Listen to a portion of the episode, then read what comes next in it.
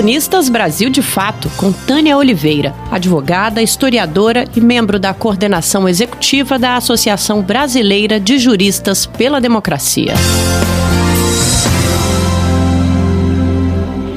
Força-tarefa é um conceito de origem militar, atribuído historicamente à Marinha dos Estados Unidos da América durante a Segunda Guerra Mundial, para designar um grupo temporário de unidades militares, forças navais sob comando único, formado de ministro da Justiça, Sérgio Moro, com vistas a atingir pessoas previamente escolhidas de acordo com suas preferências político-ideológicas.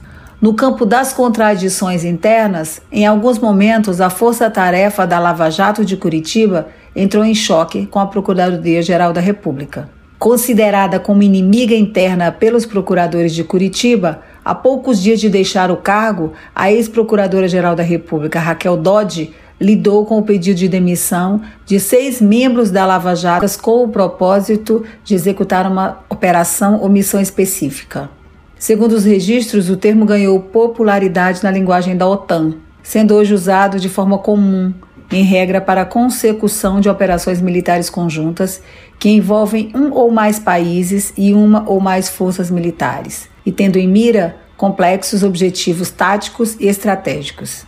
Em suma, uma força-tarefa é um conceito operacional que implica a mobilização de meios de mais de um órgão público, que se articulam para na PGR, por discordarem da manifestação dela enviada ao Supremo Tribunal Federal sobre o acordo de colaboração premiada de Léo Pinheiro, que pedia arquivamento de partes do documento. Na semana passada, fato similar ocorreu sob o comando de Augusto Aras. Três integrantes do grupo de trabalho da Lava Jato na PGR pediram desligamento da função por discordar da ação da coordenadora, subprocuradora Lindora Araújo, em virtude de duas visitas feitas por ela ao quartel-general da atingir metas submetidas a planejamento estratégico. No Brasil, não há uma normatização do Instituto das Forças Tarefas. A despeito disso, o país adotou um mecanismo no âmbito das investigações conjuntas para apuração de crimes em casos de lavagem de dinheiro contra o sistema financeiro nacional, fraudes contra a administração pública, delitos informáticos, crimes ambientais, no combate ao trabalho escravo, à corrupção policial, ao tráfico de drogas e armas, ao roubo de cargas e ao roubo a bancos. As forças-tarefas que operam no Lava Jato em Curitiba.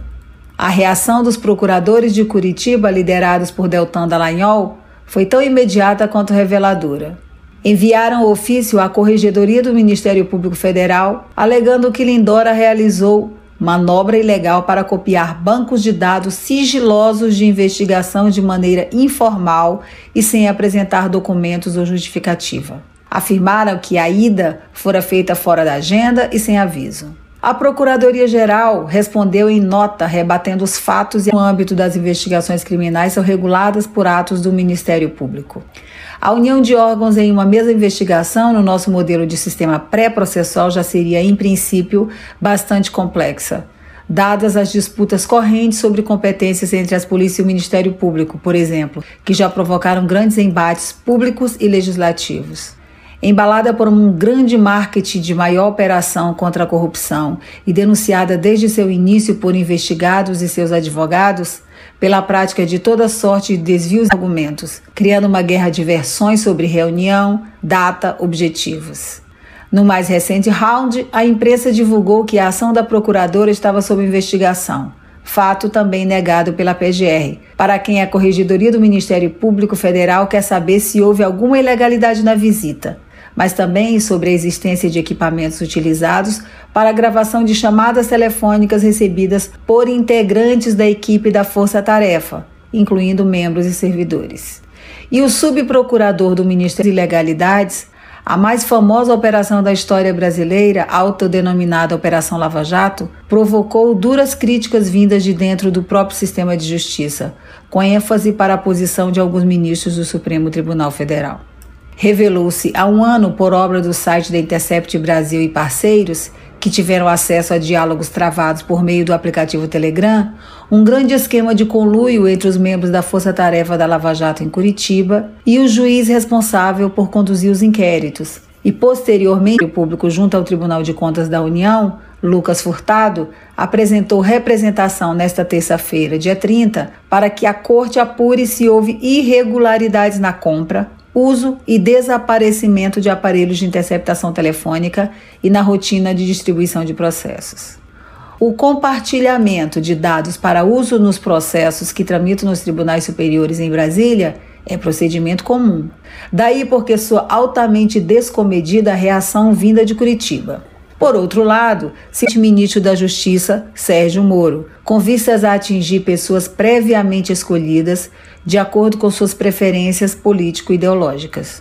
No campo das contradições internas, em alguns momentos a força-tarefa da Lava Jato de Curitiba entrou em choque com a Procuradoria-Geral da República.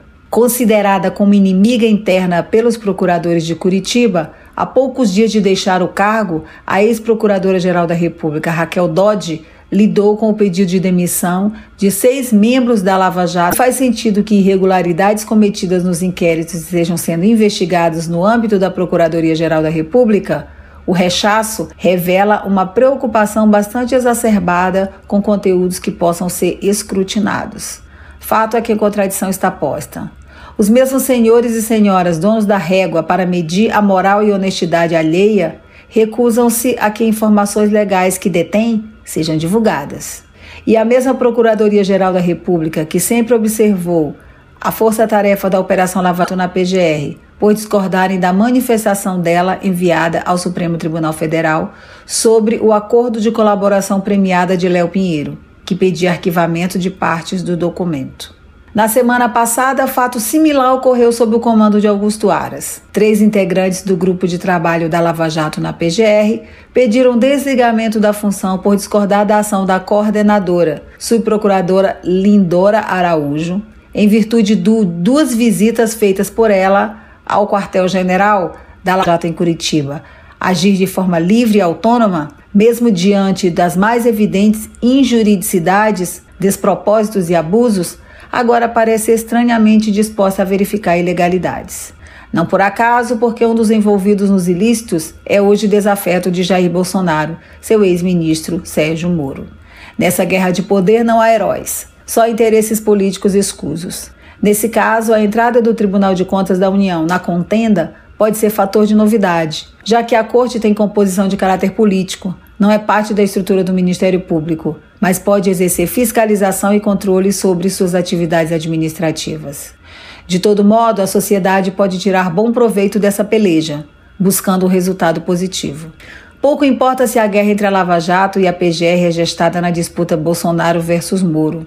A questão é que passou do tempo das ilicitudes, inclusive já publicamente reveladas, praticadas pela força-tarefa da Lava Jato em Curitiba, incluindo as espúrias relações com o Judiciário e a Polícia Federal, serem formalmente expostas. Muitos fatos precisam ser trazidos à luz, a bem da democracia. Se investigações há, que sigam até o fim.